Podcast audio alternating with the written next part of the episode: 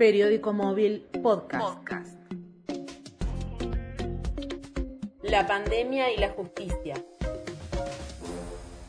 El miércoles 19 de agosto seguramente va a quedar en la memoria de los tucumanos como el día récord en lo que a coronavirus se refiere, porque a media mañana ya el Ciprosa nos informaba que se registraban 92 casos solamente en lo que iba de ese día. De esta manera, en un mes se habían multiplicado casi por 10 los positivos de coronavirus en la provincia. A esa misma hora, Santiago Villegas, papá de Valentín Villegas, anunciaba que el asesino de su hijo estaba por quedar en libertad. Eh, con mi abogado viendo, eh, bueno, cuáles son las posibilidades reales que tenemos de, impedir esto. Lo vamos a impedir. Esto se va a impedir. Este tipo no va a salir a la calle. Yo te digo, hoy, 19 de, octubre, de agosto, que este tipo no va a salir a la calle. Si de mí depende, y depende de mí, no va a salir a la calle. Depende de mí y depende de todos nosotros. Y no solamente porque sea mi hijo, es porque es el hijo de todo. Valentín tenía 15 años y el 21 de octubre del año 2018 salió con una vecina a tomar un helado. Esto ocurrió en Yerbabuena. Cuando volvían a la casa los atacó un delincuente que le quiso robar a su amiga el celular. Valentín se puso en el medio para defenderla y este hombre le clavó una puñalada directo en el corazón. Valentín murió muy poco tiempo después. La investigación a cargo de la fiscal Adriana Giannoni fue muy rápida y en febrero de 2020 se celebró el juicio contra Franco Valdés, apodado Suela o El Tuerto, que al comienzo dijo que no recordaba haber matado al chico, pero finalmente se quebró y en plena audiencia interrumpió el proceso, confesó el crimen y le pidió perdón a la familia de Valentín. Fue condenado a prisión perpetua. Condenado a la pena de prisión perpetua, accesorios legales y costas procesales. Queremos que todas las causas que están impunes se traten como se trató la causa de Valentín Villegas. Valentín Villegas sienta precedente, de acá en adelante vamos a luchar porque todas las causas de la impunidad, todas las víctimas de la impunidad, tengamos la misma justicia que la que, la que ha tenido mi hijo, que en paz descanse, que hoy puede descansar en paz. Sin embargo, el asesino, confeso, no estaba de acuerdo con que la pena sea tan severa, así que recurrió a la Corte Suprema de Justicia para pedir que le bajaran la condena. En los siguientes cinco meses, el máximo tribunal de Tucumán no hizo absolutamente nada con la causa. No se definió ni por sí ni por no. Y por lo tanto, Suela Valdés, a quien le impusieron una prisión preventiva de seis meses, está a punto de recuperar la libertad. No han castigado, ¿por qué? Porque estamos reclamando justicia, estamos mendigando justicia, por eso nos castigan y bueno, nos tendrán que seguir castigando porque esto no se va a terminar hasta que no se termine. ¿eh? Vamos a seguir, vamos a dejar nuestra última gota de sangre en la calle. Y esto no es una promesa, esto es un hecho. Esto va a ser así. Acá nosotros tenemos que dejar nuestra vida por todo, porque esto no es por nosotros, esto es por todos los tucumanos. Apenas se impuso en todo el país el aislamiento social preventivo y obligatorio, la justicia tucumana cerró sus puertas, entró en una suerte de feria y luego fue flexibilizando las medidas. Sin embargo, tardó meses en abrir sus puertas para el público común que necesitaba consultar sus expedientes. Durante al menos el primer mes del aislamiento social preventivo y obligatorio, hasta los científicos del ESIF, equipo científico de investigaciones fiscales, estuvieron prácticamente sin ir al lugar de los crímenes. Las altas puertas de la justicia se fueron abriendo paulatinamente, aunque mediante un sistema de turnos. No tengo turno. No hay turno. Esta semana no tengo turno. Tengo la semana que viene, la otra tampoco tengo, la, la otra semana. El resto de los expedientes se tenía que tramitar de forma digital. Subimos los escritos por computadora, bajamos las notificaciones por computadora y ese sistema colapsa constantemente, caótico. Entonces estamos pidiéndole a la Corte reactive el papel y coexistamos con ambos sistemas el tiempo que sea necesario para que podamos ordenadamente sacarnos el papel de encima. La falta de atención presencial afectó especialmente a las víctimas de delitos y a quienes habían perdido un familiar en manos de la delincuencia, porque en los últimos años acostumbraban ellos a ir personalmente a tribunales, presentarse en el mostrador, pedir ver los expedientes y reclamar de manera insistente que las causas se aceleraran o se reactivaran. En muchos casos, cuando les negaban la vista del expediente, lo que hacían los familiares eran marchas en las puertas de tribunales y de esa manera un policía salía, anotaba los casos que estaban protestando y les conseguían una entrevista con la fiscal o el fiscal que llevara su causa. Que mire la gente, a que pongamos nombre en esta lista de asesinados, de víctimas, de gente desesperada buscando. La pandemia detuvo todos estos movimientos. El Ministerio Público Fiscal, de hecho, jamás llegó a abrir sus puertas totalmente a la afluencia de público ni de abogados. Mientras los tucumanos podían ir a los gimnasios, podían jugar al fútbol o asistir a cenas en bares y restaurantes, no podían entrar a las oficinas del Ministerio Público Fiscal que permaneció absolutamente vacío desde que se inició la pandemia. El caso del asesino de Valentín Villegas no es el único en el que un homicida recupera la libertad por la inacción o por la demora excesiva de la Corte Suprema de Justicia en dejar las sentencias de primera instancia. En julio de este año, tres peligrosos asesinos salieron en libertad porque la Corte Suprema de Justicia se tomó casi dos años para revisar la sentencia que había condenado a tres personas por un homicidio ocurrido en el año 2009. Otra vez marchando, pidiendo justicia,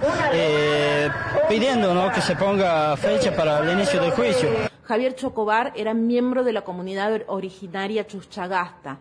El Día de la Diversidad Cultural, el 12 de octubre del año 2009, fue asesinado por tres personas.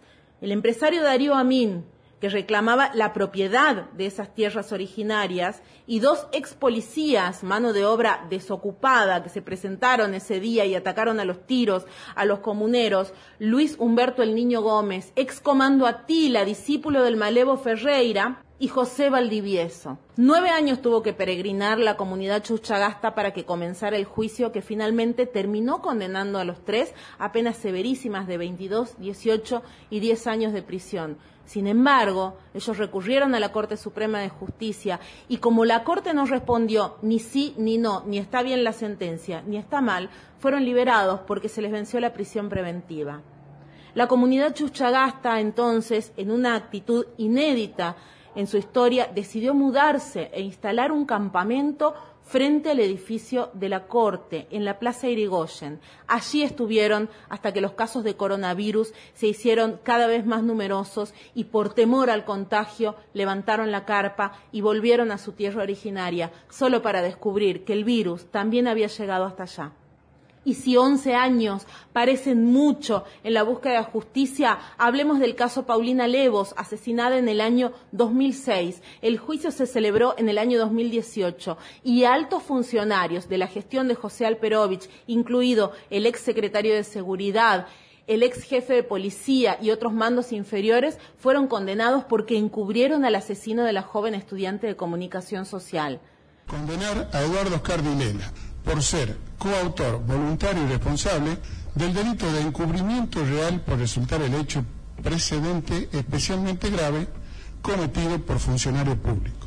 A la pena de seis años de prisión, condenar a Hugo Raúl Sánchez, condenar a Luis Nicolás Barrera, condenar a Héctor Rubén Brito, condenar a Hugo Gualdino Rodríguez ellos también recurrieron a la Corte Suprema de Justicia, que tampoco dijo absolutamente nada hasta el día de hoy sobre si la sentencia estaba bien o mal. Las prisiones preventivas se fueron venciendo y hoy todos esos condenados están en sus casas. Que se termine ya esta etapa de tanto sufrimiento, de tanta lucha, que tan agotadora y que se dé un mensaje clarísimo a la comunidad de que no pueden quedar impunes hechos tan graves. Estamos hablando de proteger asesinos.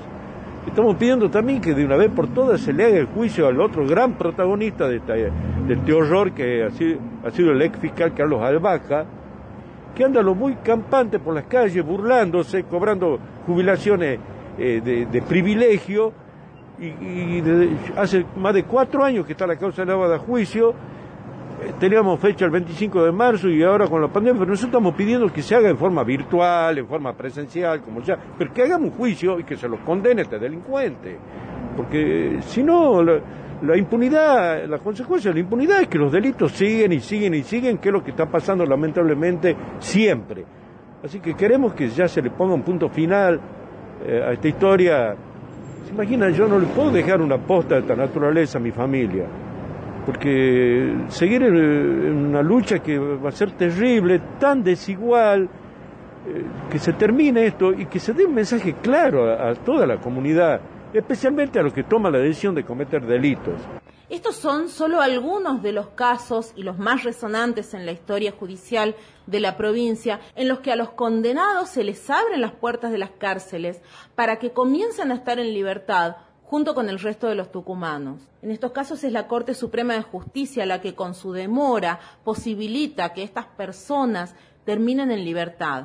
En el medio hay muchísimos otros casos impunes que no han llegado todavía a juicio oral y que por lo tanto no tienen sentencias, en los que los imputados van recobrando la libertad de una manera casi silenciosa y sin que se les notifique a las víctimas en la mayoría de los casos. El manejo de la pandemia en el ámbito de la justicia tucumana ha dividido las aguas entre las víctimas que tienen posibilidades económicas de tener buenos abogados y aquellos que estaban acostumbrados a llegarse a pie a las fiscalías para ver cómo avanzaban sus causas y hoy encuentran las puertas cerradas. El sistema de manejo digital de los expedientes los ha sacado de la órbita del ciudadano de a pie que ya no puede pedir el expediente físico, el papel y hojearlo y ver cara a cara al empleado del mostrador o pedir hablar con el fiscal para reclamarle y para decirle estoy presente y no pienso abandonar esta causa hasta que usted la resuelva ese cerco impuesto a las víctimas que ya no pueden acceder a sus expedientes se multiplica por el creciente temor al contagio del coronavirus